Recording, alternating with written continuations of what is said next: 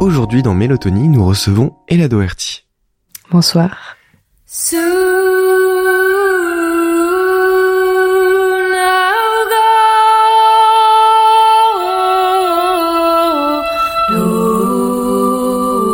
Et là, tu es compositrice, chanteuse, pianiste et tu sors ton premier EP en solo. Ailleurs, Aja Away, un EP qui sort donc en indépendant, qui est prévu euh, le 15 septembre. C'est exact. Est-ce que tu peux nous parler déjà un petit peu de l'origine de ton projet? Alors au tout début, euh, je sais pas si j'ai pensé EP direct et l'envie peut-être d'un projet et de, euh, de quelque chose de plus global, elle est apparue pendant le premier confinement pour moi, euh, quand j'étais confinée à Buenos Aires, en Argentine. Donc voilà, ça a démarré à ce moment-là. Et c'est un EP qui a été enregistré avec une équipe? Euh, oui, j'ai de la chance quand même d'avoir euh, une famille de musiciens sous la main. Voilà, j'ai un père qui est multi-instrumentiste et euh, sa femme est contrebassiste et chanteuse aussi. Donc du coup, euh, elle est intervenue dessus. Et puis un ami aussi qui euh, s'est occupé de faire euh, des percussions aussi à un moment, euh, sans parler de David Masculin qui a mixé euh, et masterisé l'album. Donc euh, tout s'est fait en équipe euh, très réduite. Et très familiale. Voilà, très familiale. euh, Et à cette équipe-là, euh, tout à fait familiale, on peut rajouter aussi ta sœur, qui est euh, qui est en charge des images de, de cet EP. Et euh, Lucie, Lucie Doherty, du coup, c'est son nom, elle est illustratrice. En fait, c'était, je voyais personne d'autre travailler sur l'image euh, et euh, lui fais confiance euh, les yeux fermés quant à mon image. Et puis, euh, j'admire tout son travail, la finesse de, de son regard. Est-ce que tu peux nous parler de l'histoire que raconte ton album? Alors ouais, c'est une histoire qui raconte plus ou moins une évasion de la planète Terre pour aller essayer dans l'espace de retrouver une nouvelle manière de vivre, d'essayer de retrouver une forme de paix. Puis après, ça raconte l'histoire de retour de ce voyage-là. Alors c'est un voyage qui à la fois peut être vraiment euh, pris au pied de la lettre et à la fois qu'on peut voir comme quelque chose d'assez allégorique, euh, juste une prise de recul, une prise de conscience qui je pense euh, coïncidait pas mal avec ce que moi j'étais en train de vivre, des remises en question autour de, mon propre mode de vie, de notre mode de vie en tant que société. Et puis on peut aussi en faire l'analogie euh, de euh, mon voyage en Amérique du Sud à ce moment-là et euh, du fait d'être parti habiter là-bas, puis après d'être en train de revenir. C'était plein de choses qui ont vraiment marqué mon processus d'écriture et tout le processus d'écriture de cet album. L'effet Petit Prince et les différentes planètes et des mondes très différents me permettaient justement d'explorer plein de styles et de m'amuser avec ça parce que c'est comme si on changeait de pièce au sein d'un même morceau et puis d'un morceau à l'autre. C'est un vaisseau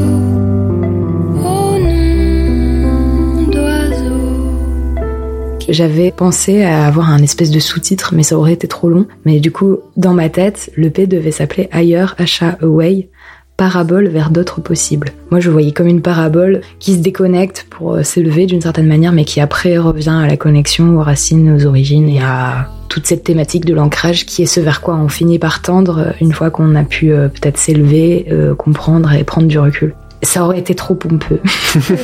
Mais l'idée est là. voilà.